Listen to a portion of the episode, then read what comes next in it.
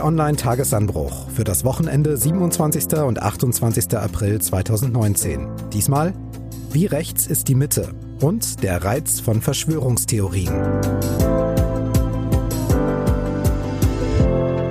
Hallo und willkommen im Wochenende. Mein Name ist Marc Krüger und ich freue mich, dass Sie zuhören und ich freue mich, dass Franzi von Kempis da ist, Videochefin bei t-online.de. Hallo Franzi. Hallo Marc. Und auch, dass Florian Harms wieder mit dabei ist, T-Online-Chefredakteur. Hallo und herzlich willkommen.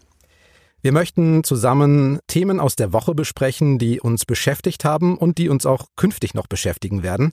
Und wenn Sie dranbleiben möchten, dann ein Tipp, abonnieren Sie doch den Tagesanbruch Podcast einfach und kostenlos in jeder Podcast-App und bei Spotify. So, und beim ersten Thema, da geht es um uns alle.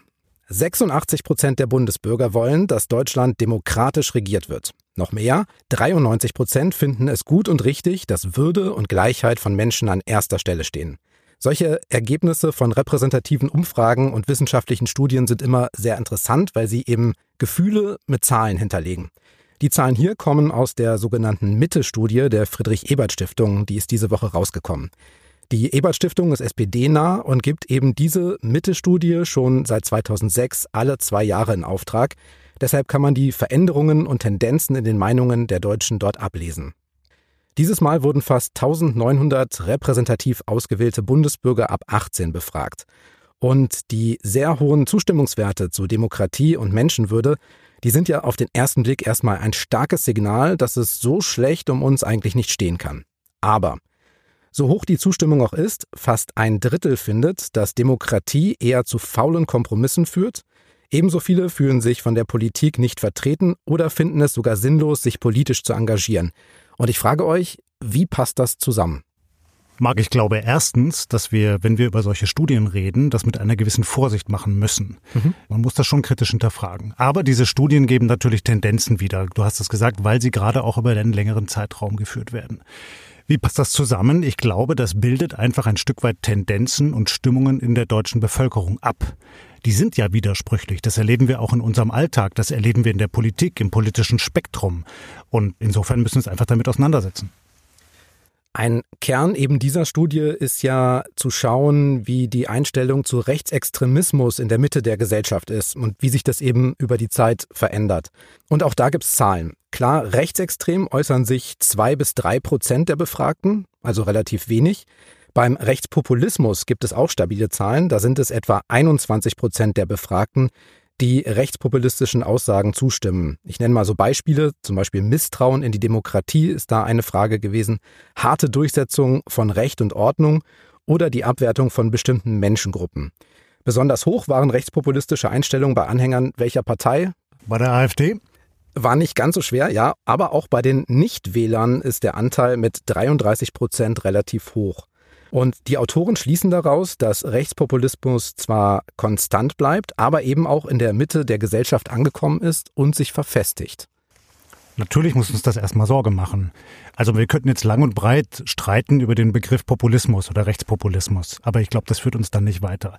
Es muss uns Sorgen machen, wenn eine erkleckliche Zahl von Menschen in Deutschland das Gefühl hat, das System, das es hier bei uns gibt, nimmt sie nicht mehr mit und repräsentiert sie eigentlich nicht mehr. Wir haben eine lange Tradition mittlerweile in der Bundesrepublik von demokratischen Prozessen. Wir haben da auch Wellenbewegungen, wie diese Demokratie wahrgenommen und gelebt worden ist. Also das ist nichts komplett Neues, was uns da jetzt begegnet. Aber es muss uns Sorgen bereiten. Und ich glaube, ein Punkt dabei, über den wir sprechen sollten, ist die Frage, ob es der Politik überhaupt noch gelingt, die große Mehrheit der Menschen heute abzuholen und mitzunehmen. Ich glaube tatsächlich, dass wir uns anhand dieser Studienergebnisse und auch anderer Ergebnisse, die wir in den letzten Jahren gesehen haben, vielleicht auch selber alle mal ganz ehrlich die Frage stellen müssen, was heißt denn überhaupt eine politische Mitte? Es ist ja leicht gesagt, das ist jetzt in der Mitte angekommen. Vielleicht müssen wir auch mal stärker hinterfragen, wo ist das angekommen? Wer ist diese politische Mitte und wer verordnet sich da? Und was sind das für Menschen, die unter uns allen sich befinden, die wir vielleicht auch selber sind, die das so immer von sich wegschieben und sagen, nee, mit mir hat das ja nichts zu tun. Und das ist tatsächlich, glaube ich, das, worüber wir in der Gesellschaft oder vielleicht auch im kleinen Kreis stärker diskutieren müssen, nicht unbedingt was heißt dieses Studienergebnis für ganz Deutschland, sondern vielleicht, was heißt es für mich im Alltag, im Kleinen? Was löst das in mir aus? Für mich sagt diese Studie nichts anderes aus, als es gibt Emotionen und es gibt ganz, ganz starke Gefühle in der Gesellschaft, in jedem von uns, die dadurch getriggert werden. Und darüber, glaube ich, müssen wir alle im Alltag viel stärker nachdenken und uns da auch viel stärker hinterfragen. Weil ich glaube, da driftet man schnell in eine Richtung ab. Ich würde gern mit euch noch über einen weiteren Punkt sprechen, der da nämlich mit drin steckt. Und das ist die Frage, welche Gruppen besonders abwertend betrachtet werden. Und da fällt halt auf, während die Einstellung gegenüber Muslimen und Sinti und Roma eigentlich seit 2014 nahezu konstant geblieben ist, geht ein Wert hoch und das ist der, der sich mit Asylsuchenden beschäftigt. Ich mache es mal konkret. Eine Mehrheit von 54 Prozent hat der Studie zufolge eine negative Einstellung gegenüber Asylsuchenden. Das sind zehn Punkte mehr als 2014 und das ja, obwohl weniger Asylsuchende nach Deutschland kommen. Ja, und das ist natürlich unterirdisch, Entschuldigung. Und da können wir wirklich auch mal nach den Verantwortlichkeiten fragen. Natürlich liegen die Gründe in der Art und Weise, wie Deutschland mit der Flüchtlingskrise umgegangen ist und meiner Meinung nach insbesondere darin, wie die Politik darauf reagiert hat. Also wenn wir uns nochmal erinnern an den unsäglichen Asylstreit in der Union im vergangenen Jahr, dann hat der ganz bestimmt dazu beigetragen, dass das Image oder die Wahrnehmung von Asylbewerbern sich deutlich verschlechtert hat. Und das konnten wir zum Teil auch in den Medien sehen. Da hat sich das auch wieder gespiegelt. Und da muss man einfach nochmal dran erinnern, das Asylgrundrecht ist ein Recht, was jemand hat, wenn er nach Europa kommt. Und das gehört hier zu unseren grundlegenden Rechten in Europa. Und das müssen wir schützen und das ist wertvoll. Das heißt nicht, dass jeder, der hier ankommt, weil er vielleicht aus wirtschaftlichen Gründen aus seinem Heimatland flieht, hier bleiben kann. Aber wenn man verfolgt ist, wenn man aus einem Kriegsgebiet flieht, wenn man um Leib und Leben fürchten muss, dann muss es diese Möglichkeit geben, hier in Europa Asylrecht zu beantragen. Und das ist nichts Negatives. Um das einmal kurz einzuordnen tatsächlich. Das eine ist sozusagen, dass natürlich jeder ein Recht auf Asyl hat in Deutschland, wenn er die Voraussetzungen dafür erfüllt. Wirtschaftliche Gründe können auch Verfolgungsgründe sein. Also wenn ich in meinem Land in dem ich aufwachse, zu einer stigmatisierten Gruppe gehöre, dann kann das wirtschaftliche Konsequenzen haben. Das heißt, das eine greift auch manchmal in das andere und das dürfen wir auch nicht vergessen. Die Situationen und die Hintergründe sind oft komplexer, als das der normale Mensch auch im Alltag nachvollziehen kann. Das macht die Sache, glaube ich, auch so schwierig für den Einzelnen. Was ich aber auch noch mal sagen möchte, ich finde schon, dass die Politik absolut angreifbar ist in ihren Entscheidungen und ihren Handlungen in den letzten Jahren, was die Migrationspolitik angeht.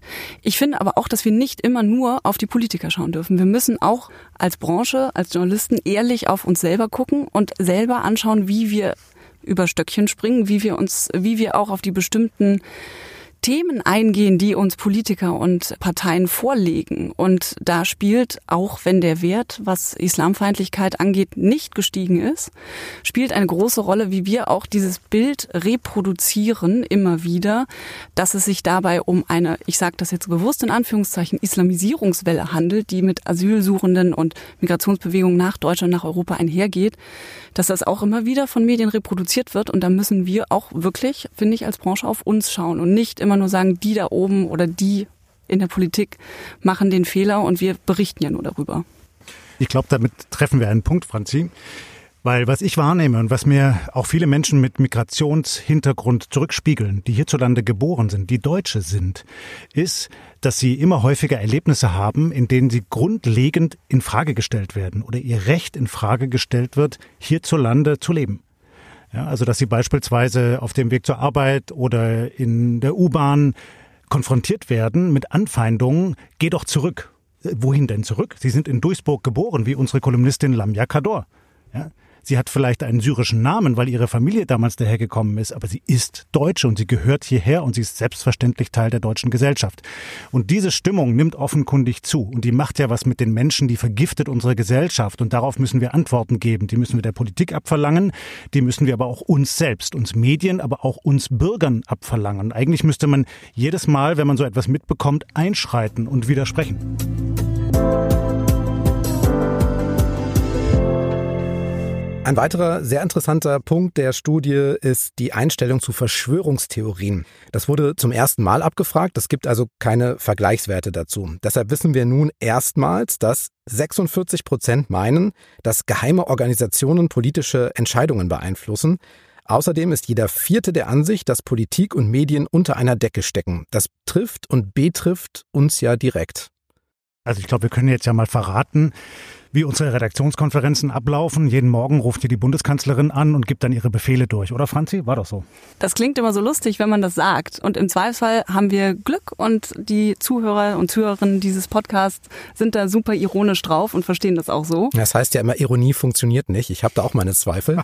Ich glaube ja tatsächlich, ist es immer die Frage, mit wem man spricht darüber, ob es ankommt oder nicht. Wenn du weißt, dass dein gegenüber super entspannt und locker und genau auf deiner Ebene ist. Also wir beide, die uns jetzt kennen und wir drei, die uns aus den Konferenzen kennen, die alle wissen, dass eben nicht irgendjemand, also selbst wenn es nicht Merkel wäre, auch nicht Seibert und sonst niemand bei uns morgens anruft und uns sagt, was wir machen sollen, dann ist das alles kein Thema. Aber je nachdem, wen du ansprichst, jemand, der noch oder die noch nie einen Newsroom von innen gesehen hat, die keine Ahnung hat, was das bedeutet, wie diese Nachrichten auf Papier gedruckt werden, wo sie das noch getan werden oder ins Radio kommen, die wissen das einfach nicht. Und ich finde, immer davon auszugehen, dass jeder dieselbe Bildung, denselben Zugang, dasselbe Verständnis für alle großen Zusammenhänge hat, finde ich total überheblich, weil ich ganz ehrlich auch zugeben muss, dass ich ganz viele Zusammenhänge auch nicht habe. Also was Finanzströme angeht, wer jetzt genau wie funktioniert und warum sich jetzt Putin und Kim gerade treffen und wie das wieder mit China zusammenhängt. Nicht jeder hat das sofort auf der Platte. Mhm. Und Verschwörungstheorien haben einen super Vorteil.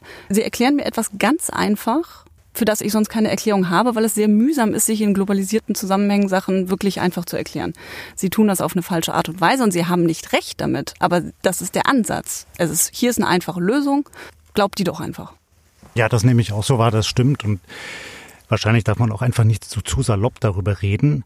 Denn es ist ja auch nicht so, dass es keinerlei Verbindungen gäbe zwischen Politik und Medien. Das ist ja auch ein Geben und Nehmen, wenn man Informationen beschafft. Also man ist permanent im Gespräch und man muss immer abwägen, auch als Journalist, welche Informationen man wann, an welchem Zeitpunkt veröffentlicht. Wichtig ist, glaube ich, dass wir versuchen, als Journalisten immer zu erklären, was eigentlich die Prinzipien unserer Arbeit sind. Also wirklich transparent zu arbeiten. Und da kann ich zumindest für unsere Redaktion sagen, dass wir eben sehr großen Wert darauf legen, dass wir überparteilich berichten, dass wir unabhängig berichten und eben nicht einer Einfluss Einflussnahme unterliegen. Und wenn wir den Eindruck haben, es ist irgendwo ein Missstand, dann berichten wir natürlich darüber, egal auf welcher politischen Seite er sich befindet.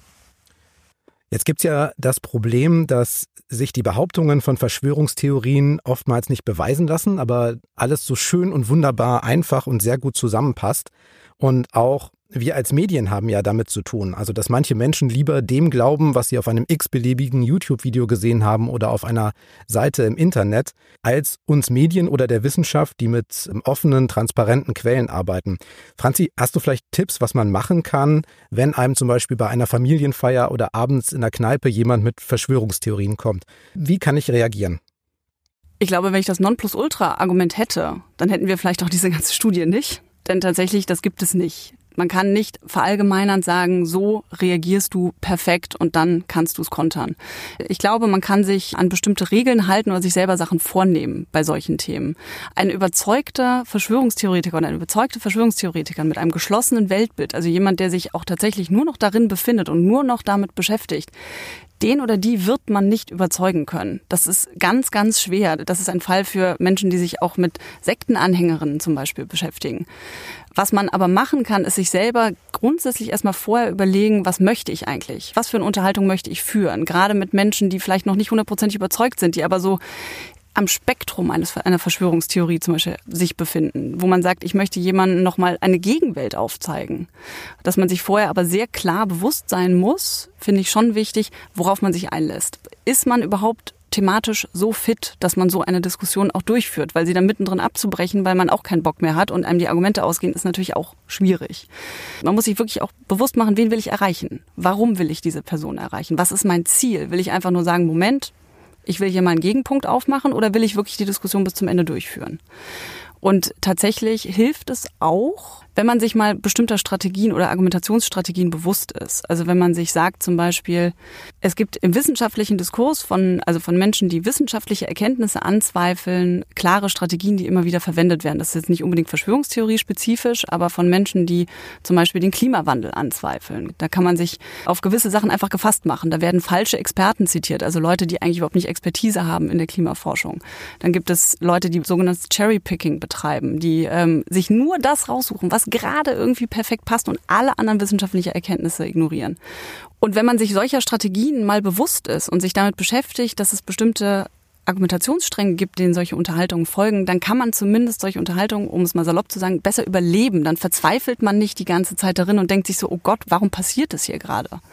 Tatsächlich gibt es auch Sachen, die man inhaltlich sagen kann. Es gibt Verschwörungstheorien, die sind völlig absurd und völlig man kann es nicht glauben, man kann das nicht beweisbare auch nicht beweisen, aber man kann sich klar gegen antidemokratische Haltungen stellen. Man kann sich gegen Antisemitismus positionieren, man kann sich gegen, gegen Islamfeindlichkeit positionieren. Und manchmal reicht es auch einfach zu sagen, ich kann dir jetzt nicht die gesamte Islamisierungsverschwörungstheorie, die du mir gerade aufbereitest, komplett in jedem Punkt widerlegen, aber ich kann dir sagen, ich stelle mich gegen deine Islamfeindlichkeit. Und ich bin gegen diese Art, wie du hier gerade demokratische Werte untergräbst.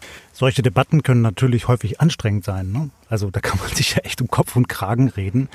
Ich habe noch die Erfahrung gemacht, dass es auch leider Gottes relativ viele Menschen gibt, die gar nicht nur jetzt den krudesten Verschwörungstheorien anhängen, die aber so den diffusen Eindruck haben, na, die Politik in unserem Land, die wird ja schon irgendwie von irgendwelchen Lobbyisten eigentlich gemacht.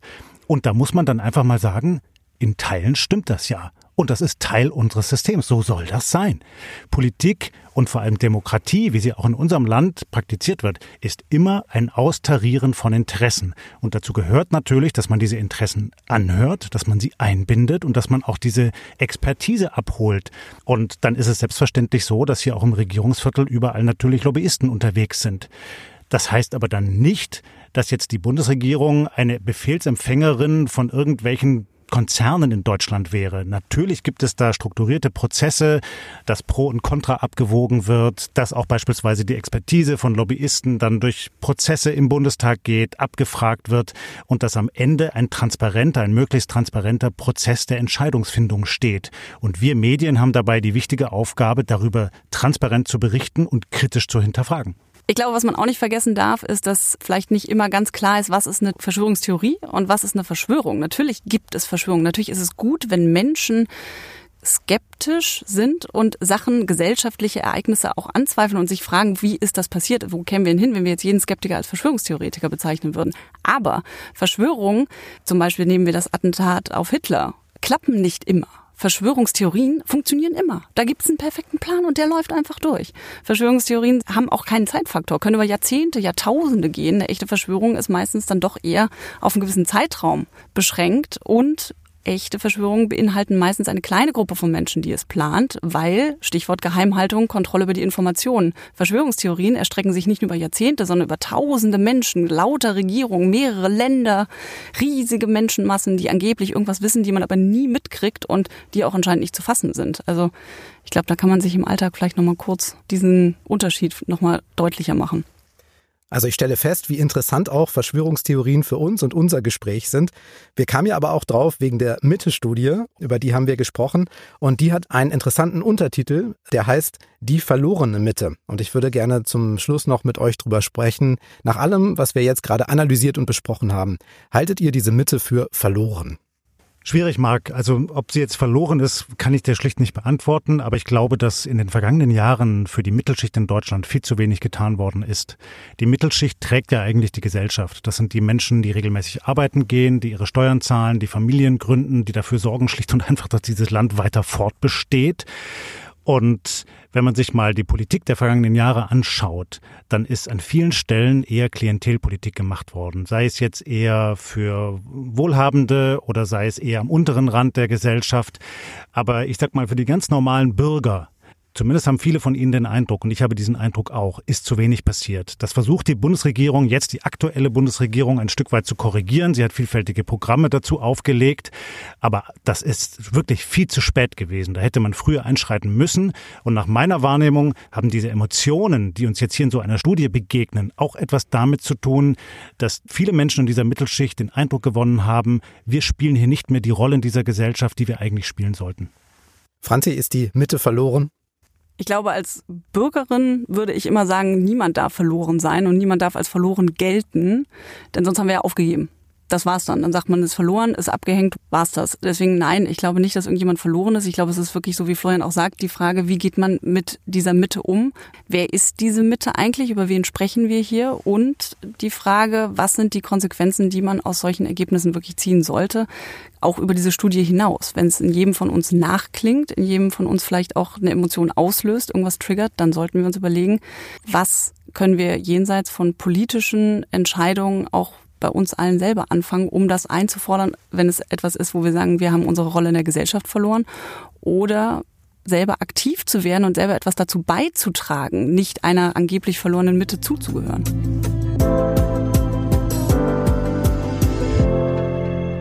Okay, dann lass uns noch kurz vorausblicken auf die kommende Woche und ein paar Ereignisse, die uns da erwarten. Was hast du rausgesucht, Florian?